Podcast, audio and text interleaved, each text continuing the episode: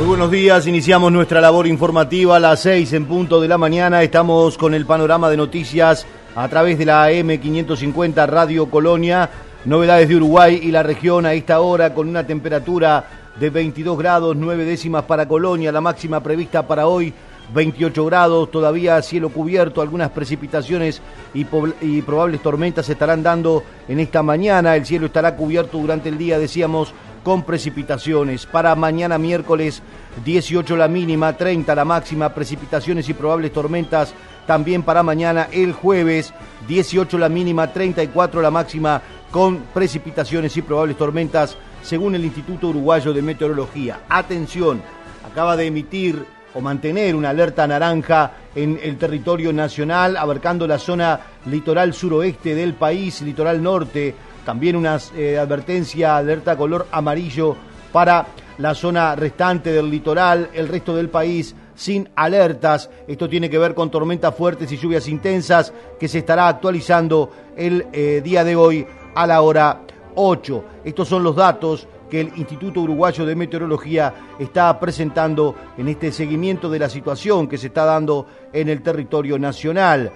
Según señala la perturbación atmosférica asociada a masa de aire húmeda e inestable está afectando el país, generando tormentas, algunas puntualmente fuertes, y está abarcando este fenómeno las zonas comprendidas en los departamentos de eh, Artigas hacia el sur, de color amarillo, y una franja muy definida desde Salto hacia Río Negro, de color naranja. Esto es lo que está pasando a esta hora en el Uruguay, según el Instituto Uruguayo de Meteorología. Mientras tanto, en la República Argentina, en Capital Federal, a esta hora, 22 grados 4 décimas, un nublado con lluvia débil, la humedad 87%, la máxima para hoy 23 grados, habrá lluvias durante todo el día, según el Servicio Meteorológico Argentino. Las precipitaciones continúan hasta mañana por la mañana, donde habrá una mínima de 19 y una máxima de 26 grados. Para el próximo jueves, cielo nublado, 26 la máxima prevista. Continúa la situación inestable hacia el viernes, donde se pronostican algunas tormentas aisladas y 26 grados de máxima. El sábado, lluvias durante todo el día. El domingo continúa la inestabilidad, aunque el cielo se comenzará a despejar con temperaturas que estarán entre 21 y 24 grados, según el pronóstico extendido del Servicio Meteorológico Argentino. En titulares esta mañana destaca el diario El País cómo fue la hora y media en que se inundó todo y por qué volvieron a cruzarse COSE y la oposición. Esto tiene que ver con lo ocurrido en la víspera, en este hecho que precisamente generó inundaciones en varios barrios de Montevideo. También se vio afectado Canelones. El Frente Amplio marca errores en la gestión de la pandemia. El análisis de la oposición está en un informe especial del diario El País.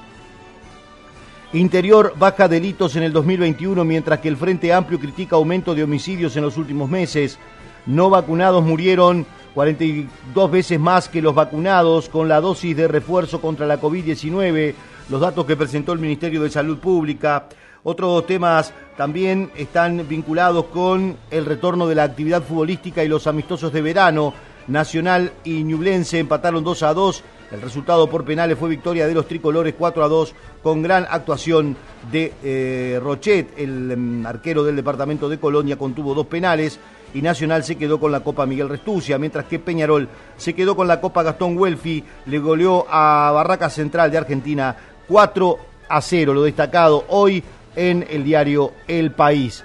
El observador, mientras tanto, esta mañana titula, estiman que entre 100 y 120 personas podrían ingresar a CTI, aunque con más casos incidentales. En la Sociedad de Medicina Intensiva señalan que según la experiencia internacional, la ola de Omicron produce 20% de casos graves que picos anteriores. Otros temas destacados por el observador, inundaciones en Montevideo, entre el cambio climático y la falta de gestión y la política menor, las inundaciones de este lunes en gran parte de la ciudad ambientaron acusaciones cruzadas de política menor, según señalaron los protagonistas. Salió a declarar y aclarar la intendenta Carolina Cose.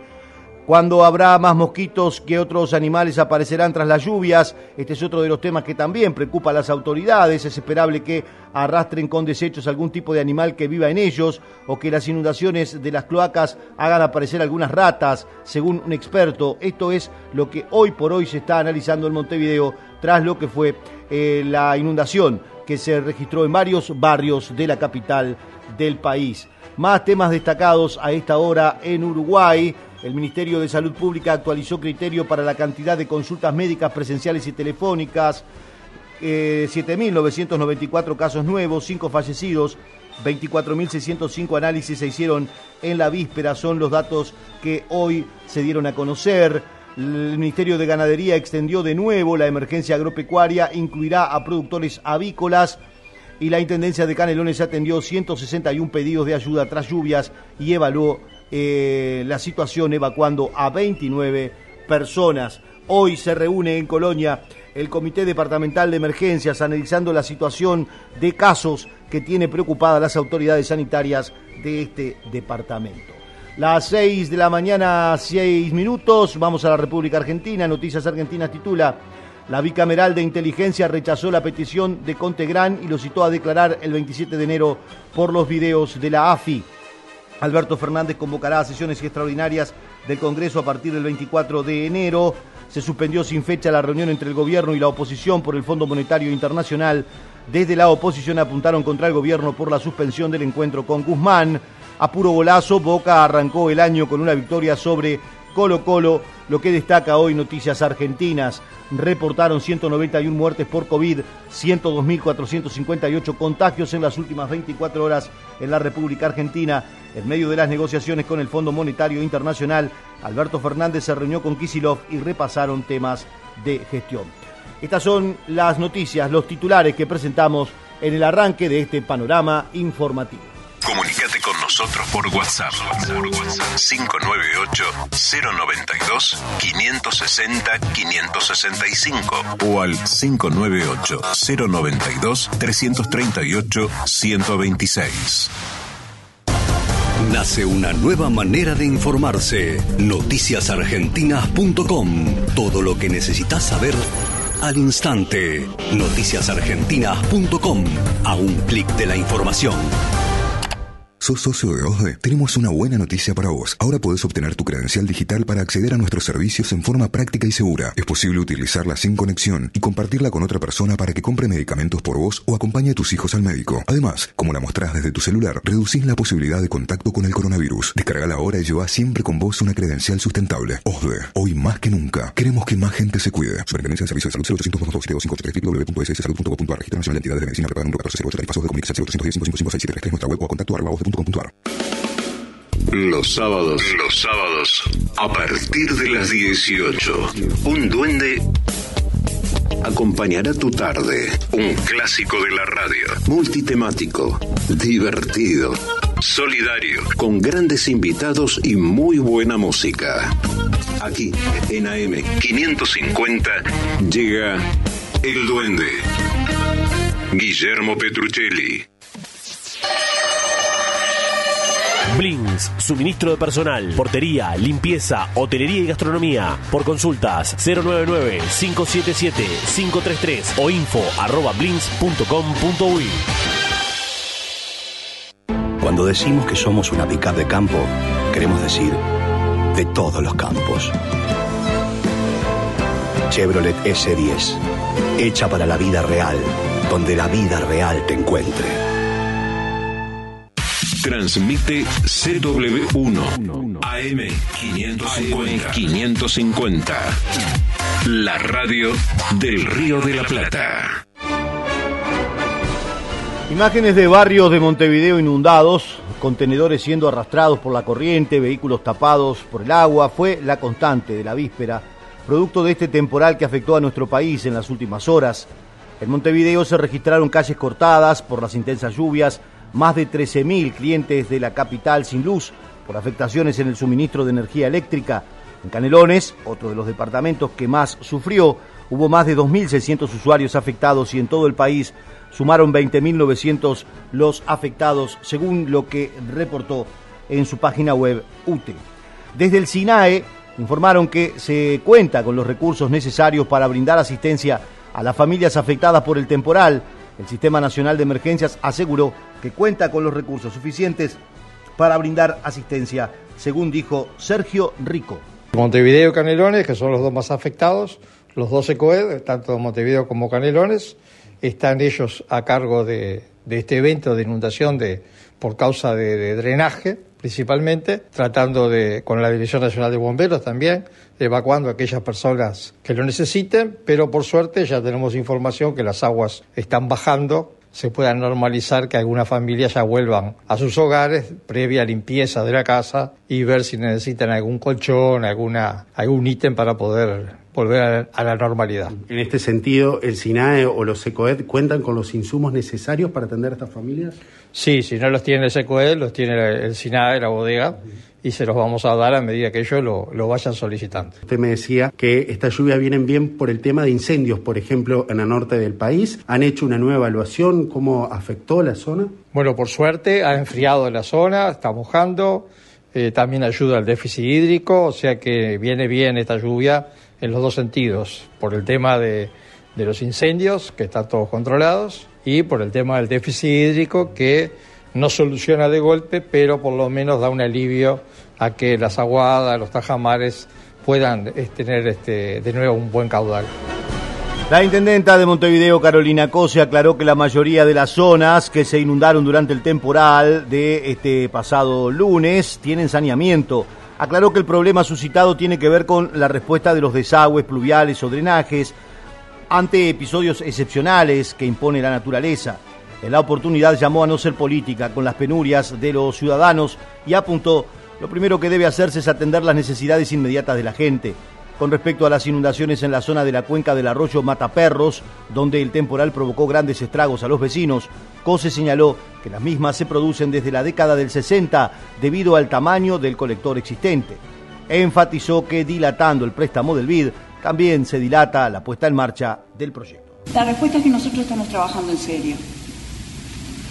Eh, como he explicado, esto no es un tema vinculado con el saneamiento, es un tema vinculado con el drenaje y con un fenómeno absolutamente excepcional para el cual la Intendencia ha puesto enseguida, ha tensado todos sus, medios y ha salido con 16 cuadrillas a resolver más de 450 situaciones.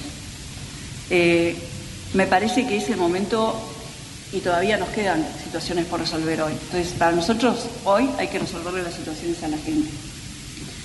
1950-1607, colchones, kit de limpieza, reforzar alimentación en las ollas populares.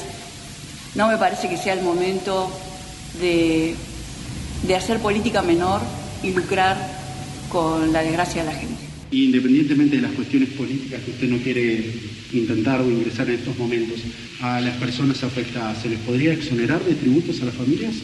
La base de, ese planteo es falsa, porque esto no tiene que ver con el saneamiento. Como ya he dicho, muchas de las zonas inundadas están saneadas. De hecho, eh, los mayores problemas estuvieron en la zona centro y este de Montevideo. Entonces, es una, eh, una teoría sobre una hipótesis falsa. Efectivamente, el caso de Mataperros es un, caso que viene siendo un reclamo de los vecinos desde 1960. Y en esta oportunidad encontramos una forma de incorporarlo al préstamo del BID porque al mismo tiempo parte de la obra se hace donde va a pasar el tren entonces encontramos la forma de partir la obra en dos y una parte está en el préstamo del BID y la otra parte la estamos haciendo con la obra del tren. Eh, y bueno, yo eh, dilatando el préstamo del BID, dilatamos eso. No hay mucho más para eso. Vamos a ocuparnos ahora de las situaciones que se están dando con el COVID en, nuestro país. Se registraron ayer cinco fallecidos en Montevideo, 7.994 casos nuevos. Estos fueron reportados por parte del Sistema Nacional de Emergencias, 24.605 análisis, la positividad del 32,5% y los casos nuevos son 3.554 en Montevideo, 1014 en Maldonado, 937 en Canelones, 312 en Rocha, 284 en Rivera y 230 en Soriano, por mencionar los departamentos con más casos. Colonia también ha tenido un incremento en estos últimos días. Eso ha motivado que para hoy se haya convocado al Centro Coordinador de Emergencia Departamental.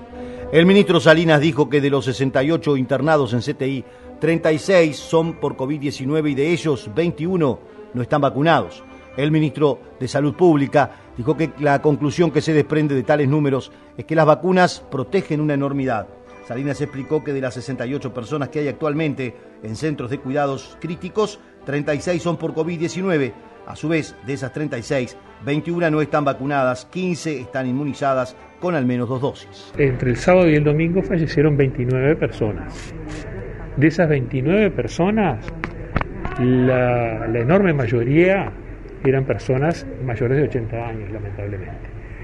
Y absolutamente todas, excepto dos, tenían comorbilidades severas, desde deterioros cognitivos, demencias, insuficiencia cardíaca, arritmias, enfermedad pulmonar obstructiva crónica, algunas personas con, cáncer, eh, de pronto no terminales, pero son fenómenos que sumados al COVID hacen que se incremente la mortalidad. Pero, ya le digo, un número importante de ellos eran eh, mayores de 80 y de 90 años unos cuantos también. Ministro, usted decía... 50, de 50 a 60 habían dos y de 60 a 70 creo que habían tres o cuatro.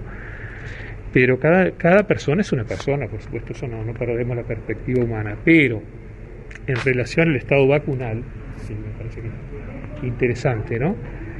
Es decir, eh, un tercio no estaba vacunado y un tercio estaba con dos dosis y un tercio estaba eh, con tres dosis, básicamente, en grandes números de esos 29. ¿Esto qué quiere decir? Bueno, que la edad y las comorbilidades pesan mucho, pero es evidente que si uno ve la proporción de gente que está vacunada con tres dosis, que son un 47% de la población, y de gente no vacunada, que es un 7%, la proporción de gente no vacunada e inclusive con dos dosis, es muy significativa con respecto a la que tiene tres dosis. El virólogo Gonzalo Bello dijo que no es bueno decir que Omicron es un resfriado.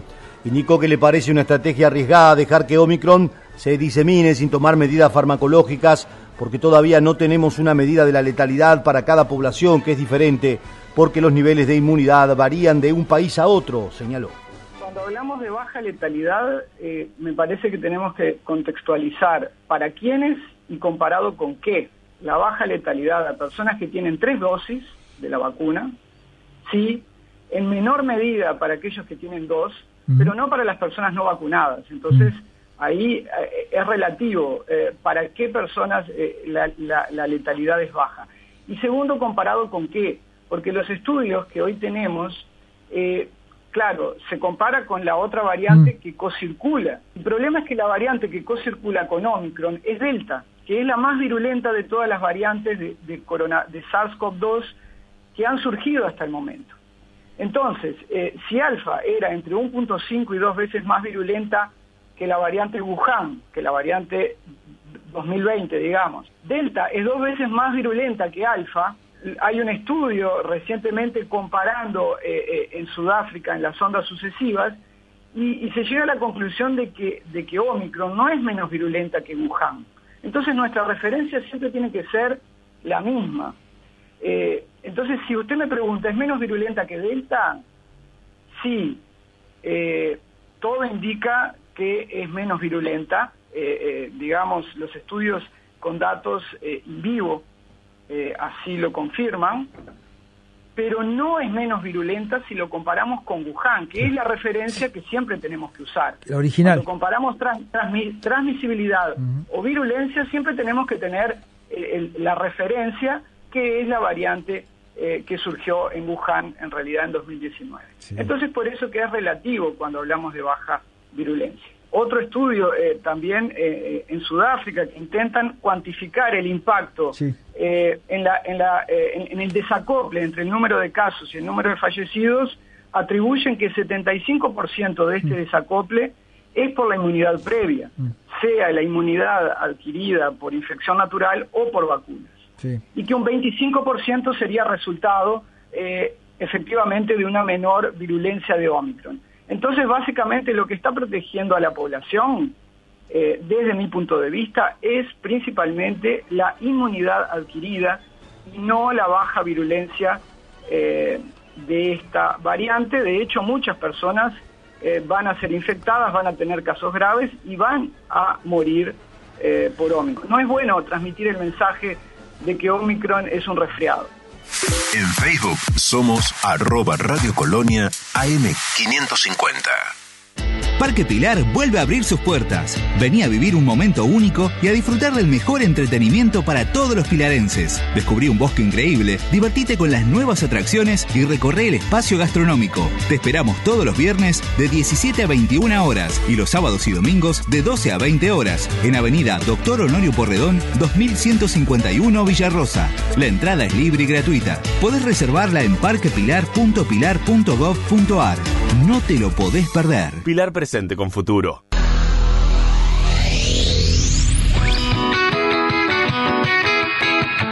Nuestra tierra. Nuestra tierra.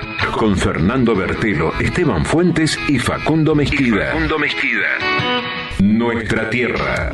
Todos los sábados. Todos los sábados. De 6.30 a 9. Con la mejor información del campo. Nuestra tierra. Nuestra tierra. Por Colonia AM550. No esperes al fin de semana para estar informado. Colonia Agropecuaria es tu programa. Lunes a viernes de 14 a 16 por AM550 Radio Colonia. Colonia, Uruguay. Cuando decimos que somos una pickup de campo, queremos decir de todos los campos. Chevrolet S10, hecha para la vida real, donde la vida real te encuentre. Transmite CW1 AM550. 550. La radio del Río de la Plata.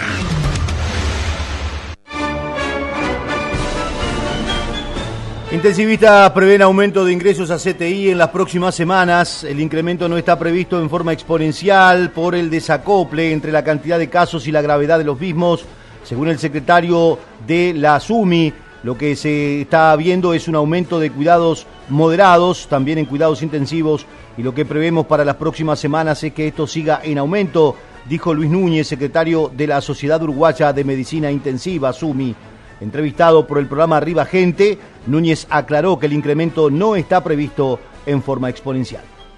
En realidad lo que se está viendo es un aumento, sí, en cuidados moderados, también en cuidados intensivos y lo que prevemos para las próximas semanas es que esto siga en aumento. Núñez aclaró que no en forma exponencial. El acople ha sido muy claro.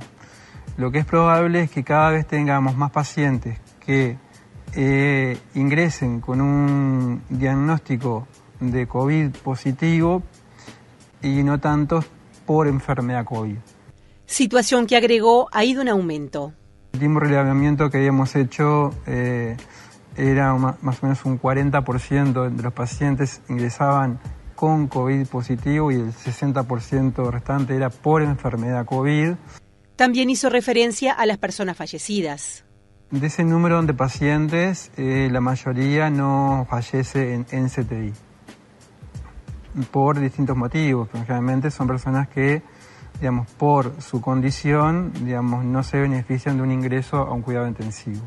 Núñez habló de la preocupación por la cantidad de funcionarios de la salud que están con COVID, los cuales al último reporte del SINAE eran 1.806. Que cerrar servicios y derivar pacientes hacia otro, en otros hubo que reprogramar cirugías, en fin. Eh, muchos problemas en la atención de las puertas de emergencia, también por falta de personal. En CTI, digamos que es el ámbito donde yo me manejo, no ha sido tan grave, pero sí hemos tenido varias bajas y eso obviamente también complica. Ante esta situación, Núñez dijo que no se pueden dar el lujo de perder a un funcionario por estar en cuarentena por muchos días por un contacto, por lo que con responsabilidad, dijo, buscan la manera de acortar ese tiempo para que el funcionario se reintegre a la actividad laboral. Suspenden comparecencia de cuatro ministros en el Parlamento por los recientes incendios forestales tras casos de COVID. Fue suspendida en el Parlamento la comparecencia de cuatro ministros que estaba prevista para este miércoles. era el motivo las recientes o los recientes incendios forestales que se iba a desarrollar, como decíamos, en la jornada de mañana, luego que dos de los convocados dieron positivo por la COVID-19 este fin de semana. Según informaron fuentes del Senado, la citación eh, anunciada para este miércoles a las 10 de la mañana quedó sin efecto. El ministro de Defensa, Javier García, y el de Ganadería, Agricultura y Pesca, Fernando Matos, dieron positivo por COVID durante el fin de semana. Eh, García anunció así en su cuenta de Twitter, como informara Radio Colonia, lo mismo hizo el ministro de Ganadería, Agricultura y Pesca. Ambos eran dos de los integrantes del Ejecutivo convocados para mañana miércoles, junto a los titulares de Ambiente Adrián Peña y del Interior Luis Alberto Heber, para ofrecer toda la información disponible sobre los últimos fuegos declarados en Uruguay en el peor incendio forestal de la historia del país. El intendente de Paysandú dijo, solo a un retorcido se le ocurrirá prender un fuego intencional en medio de una catástrofe. Nicolás Olivera informó que en su departamento no se ha resentido el turismo y que hay gente en lista de espera para los centros termales. Dijo que prefiere no meterse con las hipótesis de la policía sobre el origen de los incendios que afectaron ese departamento, pero que solo a un tarado se le puede ocurrir ir a prender fuego para ver cómo arden otras partes del monte. Y yo no me meto en ese tema, me podría imaginar que, que cualquier palabra fuera del lugar termina generando otro incendio más, este, y que no, no, no, me interesa apagar, pero este, los hechos son los hechos. Al menos cinco focos este, probados, contratados científicamente por, por, por, la, por, por los peritos de bomberos, este, dieron cuenta de que fueron intencionales este, 5D, bueno, de un montón de focos que han aparecido, ahí ver cuál es la motivación, no sé, son un retorcido, se le, se le ocurrirá, se podrá imaginar usted, prender fuego de manera intencional este, en el medio de una catástrofe. Cuando digo catástrofe no es un, un eufemismo, o sea, a nivel de los eventos que generan riesgo, este, que pueden ser una emergencia, una crisis, lo que sea, esto estuvo catalogado como catástrofe este, está el desastre y después está la catástrofe. Obviamente en sus niveles mm, menos intensos, pero fue una catástrofe. Este, solo a un tarao se le ocurre ir a prender fuego a, este, a ver cómo, cómo, arde en otras partes de monte, ¿no? Este, las horas que vivimos nosotros, mire, se la regalo a cualquiera, este, momentos complejos, ¿no? Yo sentí miedo, mucho miedo. El miedo que uno sentía era por, por, por la cercanía del fuego con los centros poblados, que era este, en un momento, eh, el 31 de diciembre, el director nacional de bomberos este, hizo un vuelo por toda la zona eh, de reconocimiento y de evaluación justamente para ver cómo estaba avanzando los distintos frentes el fuego. En esa, a esa hora el fuego estaba descontrolado, ¿no? O sea, no, teníamos control sobre el fuego. Baja el hombre, aterriza, este, nos juntamos y ahí nos dice, bueno, las prioridades cambiaron, las prioridades son otras, y la única prioridad que hoy tenemos es este, preocuparnos en salvaguardar las localidades que puedan estar afectadas por el fuego. Y así fue. O sea, nos concentramos en Piedras Coloradas, en Orgoroso, en Pandule, que son las tres localidades que resultaron afectadas, este, para, para cuidar a la gente, que era lo más importante. Si lo digo de vuelta, no hay cosa más importante que eso para nosotros. Y bueno, y ahí fue que, seguimos dándole y dándole y dándole hasta que eh, casi, este, no sé, mesiánicamente eh, el primero de enero a las 14 y 30 horas yo estaba en Orgoroso, en ese, a esa misma hora estaba aterrizando el presidente de la República a escasos 8 kilómetros en Piedras Coloradas, y en ese mismo instante se larga el agua, este, y bueno, ahí ayuda a sofocar un poco el, fuego. Así que, sinceramente, eh, fueron horas, fueron días de, preocupación, de, mucha preocupación, porque Mire que tener en, el garguero permanentemente eso de que habrá que evacuar, no habrá que evacuar, habrá que pedirle a la gente que se vaya. Este, imagínense que usted esté en su casa y que venga alguien y diga, bueno, mire, se va a tener que ir porque se vio un incendio. Primero, primera urgencia era apagar el fuego, que no corrieran peligro las poblaciones. Segunda urgencia, atacar los efectos inmediatos del fuego, que era qué hacemos con dos, tres mil cabezas de ganado que estaban pastoreando en los montes dentro, en los montes forestados que hoy están quemados, bueno, ¿a dónde van y qué les damos de comer? ¿Qué hacemos con unas 600 colmenas que se terminaron este, relevando que fueron afectadas? Bueno, eso fue lo principal. Eh, vino el ministro de Ganadería, a los, yo le diría a los dos días ya estaba resuelto el tema de la comida, estaba resuelto el tema de los pastoreos, estaba resuelto un montón de cosas. Así que ese tema se fue resolviendo. Ahora estamos en una tercera etapa, que es, bueno, ¿qué empezamos a hacer de manera inmediata y de manera mediata para que esto no vuelva a pasar, o si vuelve a pasar, estar mejor preparado? Este, ahí ya entran en la conversación las forestales, los bomberos, la sociedad de, productores, de productores forestales, Ministerio de Ganadería a través de la Dirección Forestal, Ministerio de Ambiente, las Intendencias.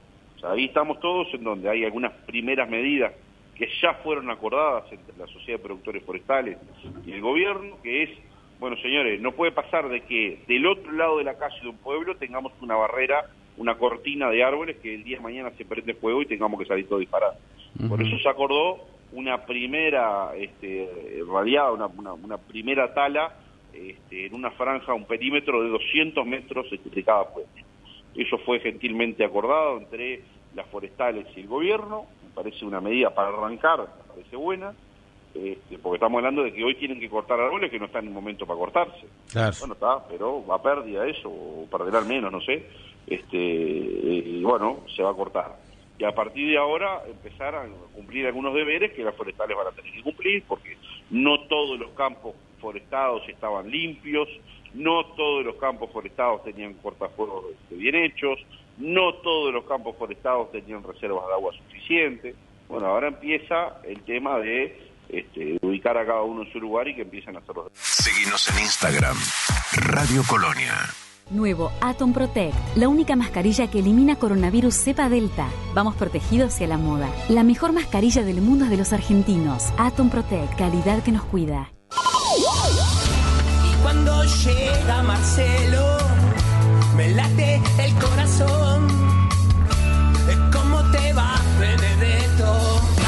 ¿Cómo te va, Benedetto?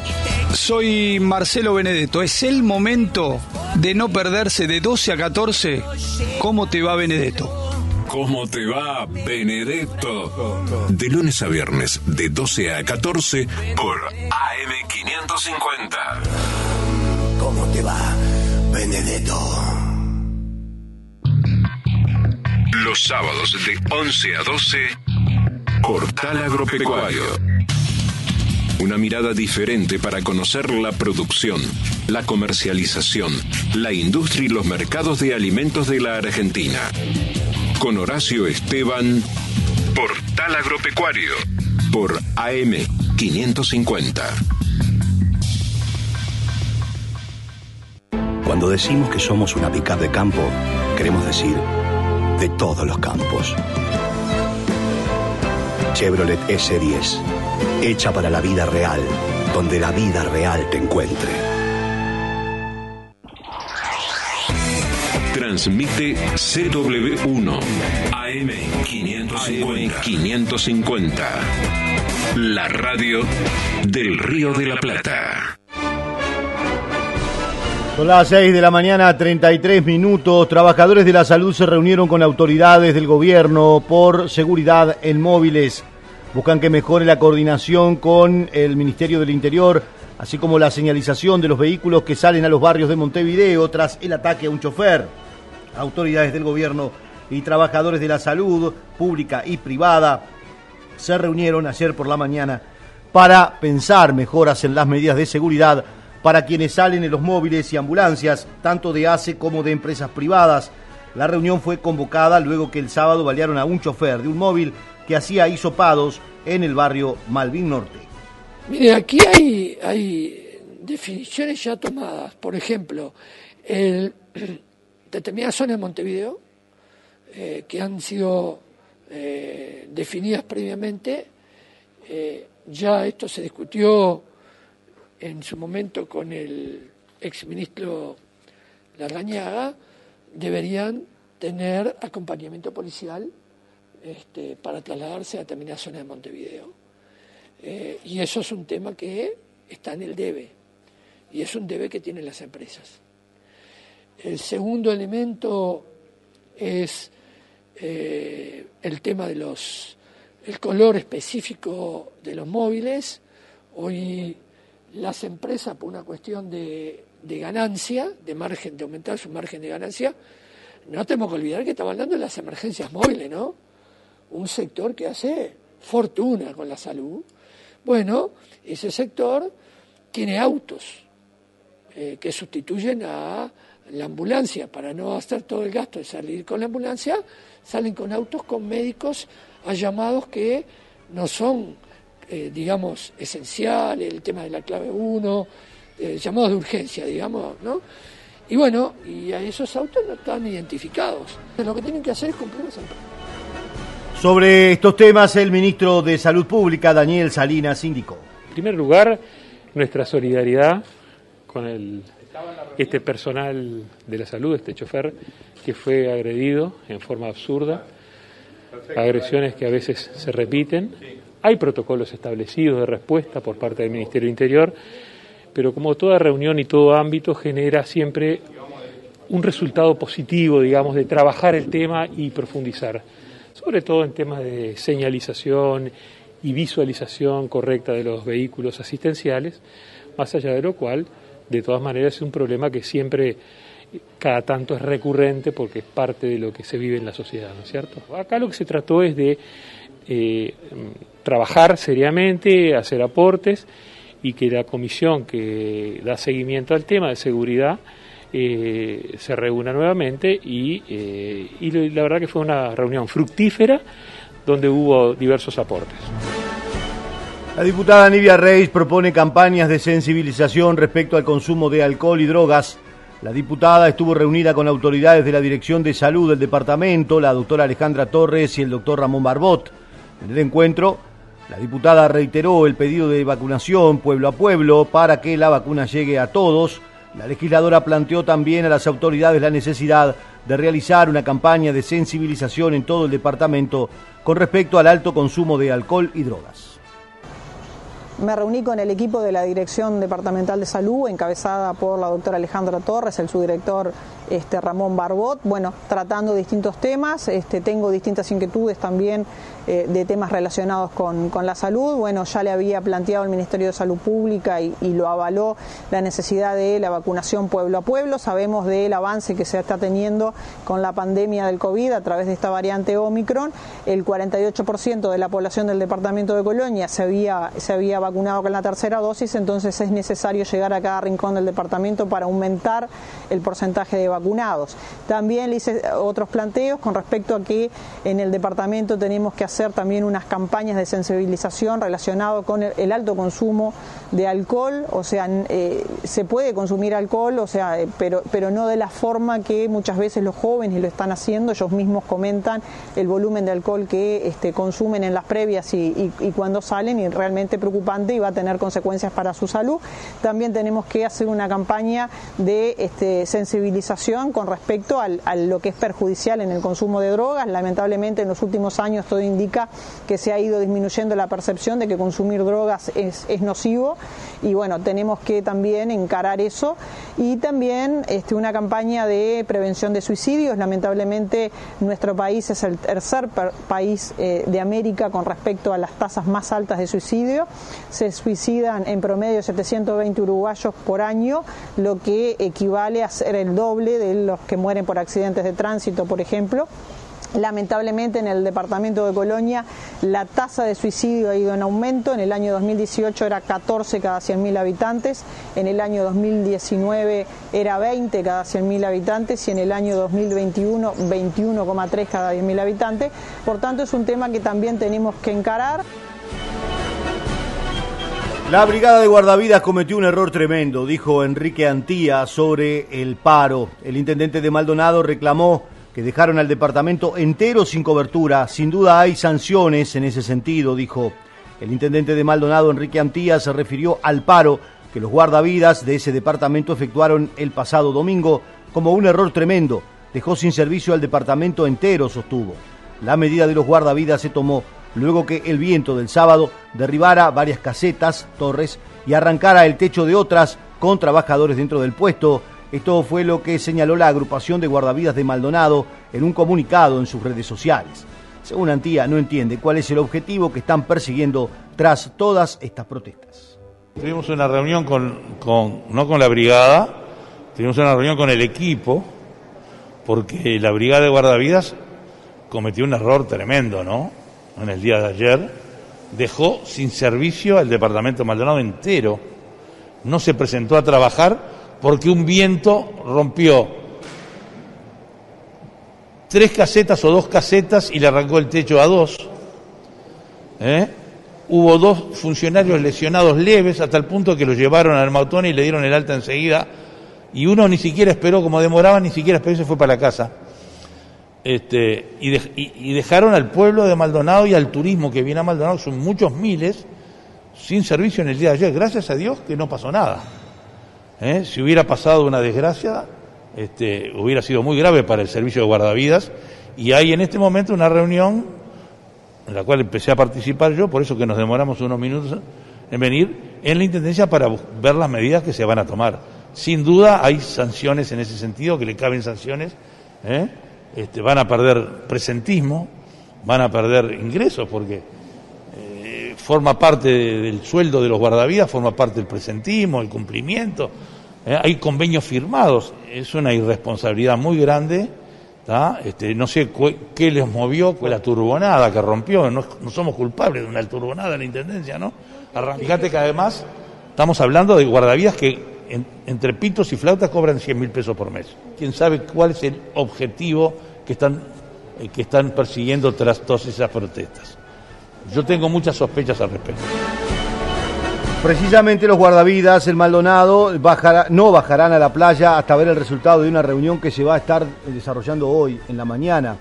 Marcelo López de Adeón, Maldonado, salió a contestar al jefe comunal. Fue muy grave el accidente que pasó con nuestros trabajadores el día sábado en la playa. Eh, más allá que el intendente eh, sale a mentir, a decir que fue una turbonada, no fue una turbonada. Estábamos chequeando todos los estados del tiempo de Inumet. En ningún momento este, existió una turbonada en Maldonado. Esa es la primera mentira atroz del intendente. Segunda mentira del intendente que cada trabajador guardavidas gana 100 mil pesos. Eh, lo que está intentando el intendente es defender este, algo sin causa, que no tiene razón. Nosotros decimos que se haga cargo de, de esas torres que las venimos denunciando, que costaron bastante caro para la ciudadanía de Maldonado, con los dineros públicos, desde que asumió el intendente Antía, hacer acuerdo que esa torre cada una costó 14 mil dólares, Eh, entonces eh, está intentando tapar el sol con la mano el intendente, donde sí nosotros el 24 de noviembre del año pasado hay un acta firmada inclusive por el director de deporte, este Walde, por el prosecretario del intendente, el doctor Álvaro Villegas, el director de recursos humanos Miguel Abella, los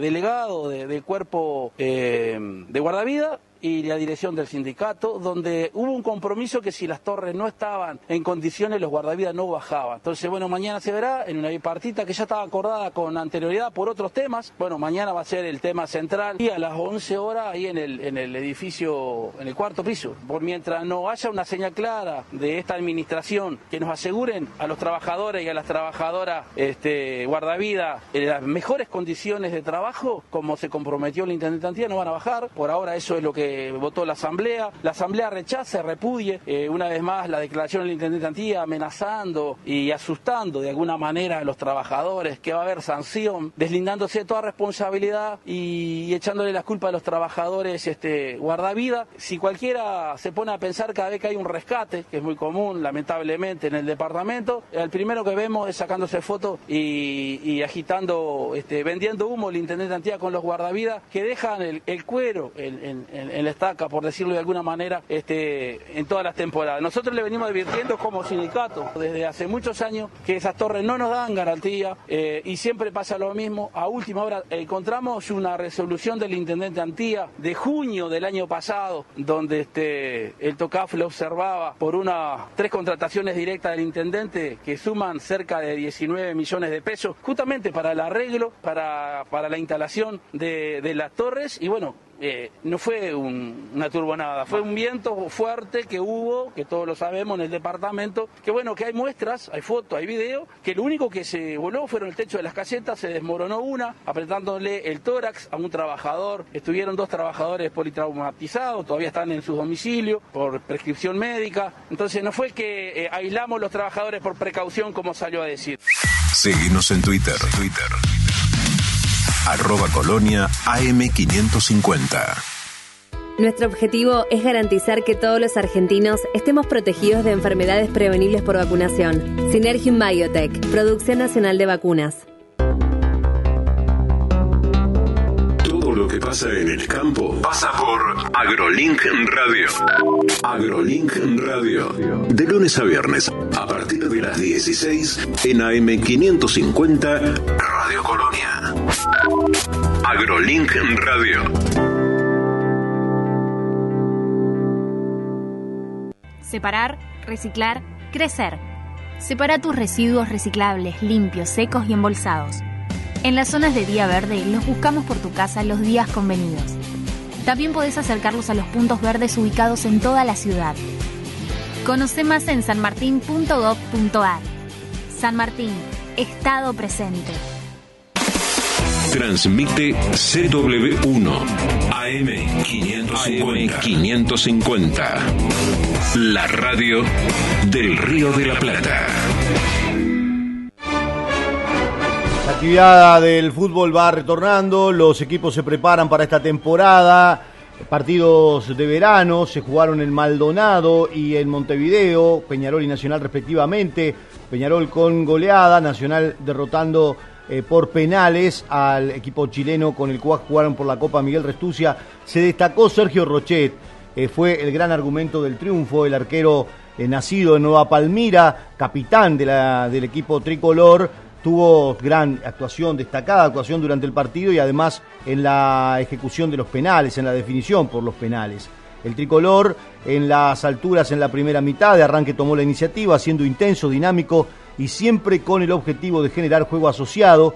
Para ello tuvo a Leandro Tormín activo, eh, el Puma Rodríguez por el lateral. La visita se puso en ganancia de cualquier forma a través de eh, la conquista de Cisterna, pero eh, Felipe Carballo, favorecido por un rebote, logró la igualdad y Mario Rizzo, ganando en el juego aéreo, dio vuelta al tanteador. Hubo varias posibilidades en el encuentro para el equipo tricolor que no pudo definir. Sobre el final apareció el empate de la visita y en los penales fue la victoria de Nacional 4 a 2 en un partido que, reitero, se jugó en el eh, Parque Central. Por su parte, Peñarol estuvo con una acertadísima noche, cargado de goles, retornó el equipo aurinegro Peñarol abrió el verano con una sonrisa en la serie Río de la Plata. 4 a 0 le ganó a Barraca Central en el estadio Domingo Bruqueño de Maldonado. El campeón uruguayo ganó en su estreno, donde más allá de los juveniles que volvieron al club, de los ascendidos y de los minutos para los que llegaron, mostró la idea inalterable de atacar con velocidad e insinuó la máxima sorpresa. Antes del aluvión de cambios, con apenas Kevin Dawson y Pablo Cepelini, con relación al equipo del año pasado y con el regreso de Ramón Arias a la saga en días de pretemporada, Peñarol mostró la insistencia de llegar con sorpresa, asistió bien a Cristian Olivera en su reaparición, Alejo Cruz con vértigo, una figura a tener en cuenta, también le aportó la llegada frecuente este futbolista. En días de preparación de amistosos internacionales por la serie Río de la Plata en el de la semana rumbo al primer clásico se abrazó a la alegría, el carbonero despegó en el penal que forzó Rubén Bentancur a través de un camino preferido. Cepelini definió con precisión, luego dio el salto en el cabezazo de Ramón Arias, el golazo del volante Rodrigo Sarabia y el taco de lujo de Juan Manuel Ramos. Lo destacado en este partido que reitero tuvo entonces al equipo eh, aurinegro quedándose con la Copa Contador Gastón Guelfi. Habrá clásico el 22, esto es lo que dicen los organizadores también la AUF, que va a dar su apoyo, pero no trabajará en la organización, es lo que ha eh, generado precisamente la eh, declaración de los dirigentes en las últimas horas. Son las 6 de la mañana, 49 minutos, atención porque se ha confirmado que hay 18 positivos en el plantel principal de Plaza Colonia. Según Eduardo Espinel, el entrenador de Plaza, son 18 los jugadores del plantel principal que se encuentran cursando la COVID-19 el aumento de casos tanto en el departamento como en el país ha sido exponencial y ninguna actividad escapa de ello. Plaza, equipo que se encuentra realizando la pretemporada de cara al campeonato uruguayo, detectó en estos últimos días 18 casos positivos dentro de su plantel principal. Están todos pasando la enfermedad sin complicaciones, señaló Espinel. Hoy tenemos 18 jugadores con, hoy, este, dentro del plantel, este, más, un par de casos más de cuerpo técnico, eh, o sea que entre 19 y 20 personas, del grupo estamos están están afectados este a, a positivo pero digo hoy este, es normal no esto casi que este, antes de repente unos meses atrás como que parecía se veía como un bicho de otro pozo no este ser positivo hoy se trata de, de, ser lo más normal posible con las vacunas con todo no, no están todos pasando por un por, por, por un buen momento en cuanto a la enfermedad pero este, como te decía, se le trata de dar trabajo, el profe le manda trabajo individualizado, que lo hacen en, en su casa, dentro de lo que puedan hacerlo, este, y bueno, la va llevando ahí, pero bueno, este, la verdad que nos golpeó, nos golpeó muy duro, y nos está golpeando muy duro para, para la preparación. De todas formas, seguramente por, por los días que restan van a llegar en, en, no sé si en óptimas condiciones, pero por lo menos este, van a estar a la orden para lo que es el 30, que es el, el primer encuentro oficial de, de Plaza en esa Supercopa en Durazno. Sí, sí, dentro de todo, seguramente sí, este, por, seguramente capaz que se caen otros, pero, pero, porque es así esta, esta, esta epidemia. Pero bueno, este, sí, ahora están, y bueno, y este, si bien para el 30 ya tenemos un compromiso oficial, nosotros el gran objetivo nuestro es llegar bien para, para el Campeonato Uruguayo y los Libertadores, el primer partido el 22 de febrero, no, no, no, no priorizamos tanto ese partido con Peñarol, porque la verdad, este, si vamos a hablar claro, nos perjudica en medio de la preparación un partido de esa magnitud, pero bueno, es un compromiso que tenemos que asumir y lo vamos a asumir con, con mucha profesionalidad, pero nuestro gran objetivo es llegar bien para, para el campeonato de apertura este, y, por sobre todas las cosas para el 22, que es el primer partido por, por los Libertadores. Comienzan los jueves en los museos. Este jueves se cumplirá dos actividades. La entrada es libre y gratuita, cumpliéndose con aforo y condiciones sanitarias. Esto es lo que viene promocionando la Intendencia de Colonia a través de la Dirección de Cultura con la coordinación del Museo de Colonia, invitando al inicio del ciclo Jueves en los Museos. Se cumplirán dos actividades a las 18 y 30 este jueves 20 en la sala de conferencias del Espacio Español. Conversatorio Museo de Colonia, Desafíos de un Nuevo Discurso. Participan eh, Marcelo Díaz Busquiazo, eh, eh, Elena Valves, en su calidad de arqueóloga, el equipo técnico del Museo de Colonia, con el licenciado Andrés Aspirós, director del Museo Histórico Nacional. A las 20 y 30 en el patio del Espacio Portugués, frente a la Plaza Mayor, la Casa de Portugal de Montevideo presenta el documental recientemente estrenado Saudade Nosa de Portugal a Uruguay. En esos dos casos, la entrada es libre y gratuita, cumpliéndose con aforo y condiciones sanitarias exigidas. El martes, hoy, a las 15 y 30, se realiza el lanzamiento de la proyección de la película en la Fundación Fontaina Minelli, para lo que se está invitando entonces a la cobertura correspondiente. Esto tiene que ver entonces con novedades que presenta la Intendencia de Colonia, que además anuncia Materete Oriental, Materete Oriental en el Centro Cultural eh, Bastión del Carmen. Este mm, espectáculo inaugura un ciclo de presentaciones en el interior del país. Materere Oriental es el dúo musical de raíz folclórica conformado por Tunda Prada en guitarra, voz y dibujos en arena en vivo y Mariana Airaudo. Ambos integrantes cuentan con una gran trayectoria solista y en distintos conjuntos, habiéndose presentado en las salas más importantes del país y en distintos escenarios internacionales. En esta instancia se unen en esta nueva propuesta escénica y musical que busca rescatar y compartir un repertorio que nos identifica y nos continúa. Se trata de un espectáculo íntimo que permite conocer y disfrutar de una enorme importante del patrimonio cultural y musical del Río de la Plata, integrando músicas, relatos, cuentos, anécdotas y dibujos en arena en vivo. Eh, se hace partícipe al espectador de una experiencia completa y novedosa que involucra todos los sentidos. Es este viernes 21 a las 21 horas. La entrada cuesta 300 pesos y es en el Centro Cultural Bastión del Carmen. Seguimos con otros temas también. Tiene que ver con las novedades que presenta las bodas y las ceremonias civiles de casamiento que ahora se llevan a cabo por parte de intendentes, alcaldes o funcionarios municipales. En este caso, Nueva Albesia, se realizó el primer casamiento del departamento. En el municipio de Nueva Albesia se celebró el primer matrimonio de esta oficina local, como así también del departamento. El oficial de registro civil fue el alcalde Marcelo Alonso Haller, que realizó la ceremonia. Recordamos que esto tiene que ver con el proceso de descentralización de las funciones del registro civil a los gobiernos departamentales y municipales, que se inició con la ley de presupuesto que establece que las funciones del registro civil, que son el reconocimiento de hijos, inscripción de nacimientos, matrimonios e inscripción de defunción, son las que se llevan a cabo entonces por parte de los mencionados funcionarios. En este caso, eh, Marcelo Alonso, el alcalde de Nueva Albesia, dijo. A veces muchos vecinos no entienden que el tema de, de, casamientos y todo está regido por lo que es el Ministerio de Educación y Cultura, el MEC y la Dirección General de Registro Civil, que, fue delegado desde, desde, desde, la fundación, vamos a decir, de, este sistema en el interior del país en los juzgados de paz, pero en Montevideo, la ciudad de la costa, están los oficiales de registro civil que son empleados, funcionarios del MEC, ¿no? Y bueno, y ahora lo que estamos es en una transición que se pasa, esta función se delegó municipios y, bueno, estamos haciendo frente, nos formamos, se nos nombró oficiales de registro civil y bueno, estamos en esta nueva tarea con la responsabilidad que amerita y la, capacitación al respecto también, que no es solo la parte de matrimonio, Hablábamos con, con Jorge Torres también de la Intendencia, que era el, el, primero que se oficiaba en este nuevo sistema en Colonia, también, por lo tanto era, era un fuerte, muy emotivo para nosotros, eran unos amigos que se estaban casando aparte, que, se va a empezar a dar toda esta situación también, ¿no? Y bueno, la verdad que bueno, se, lo tuvimos el tema en la tardecita y, bueno, salió perfecto.